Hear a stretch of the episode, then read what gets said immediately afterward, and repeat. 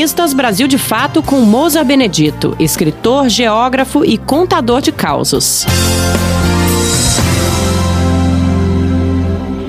Vendo uns livrinhos infantis, fiquei com pena da cegonha. Coitada, não tem mais vez. Foi desbancada pelos fatos, por uma nova era em que certas fantasias foram desprezadas e até demonizadas. Até algumas décadas atrás, dizia-se às crianças que a cegonha trazia os bebezinhos do céu para a casa da gente. Depois começou aquela história, mais ou menos assim: papai coloca uma sementinha dentro da mamãe, a sementinha cresce e vira um bebê. Agora, se bobear, os pirralhos nos dão aula sobre como produzir um bebezinho, caprichando nos detalhes.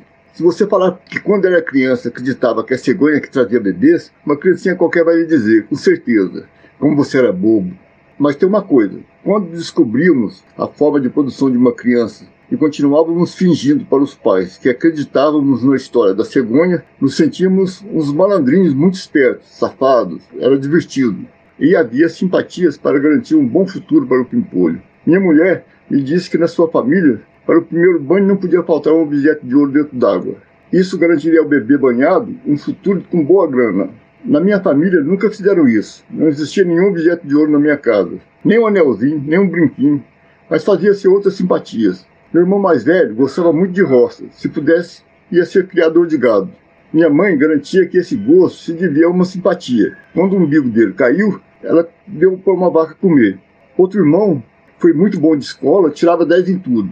E minha mãe tinha uma explicação também. A primeira unha que cortei dele, coloquei dentro de um livro.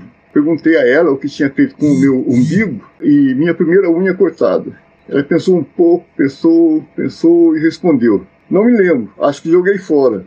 Aí respondi: Então tá explicado, não é à toa que gosto de vagabundagem. Você ouviu o escritor Mousa Benedito, geógrafo e contador de causos.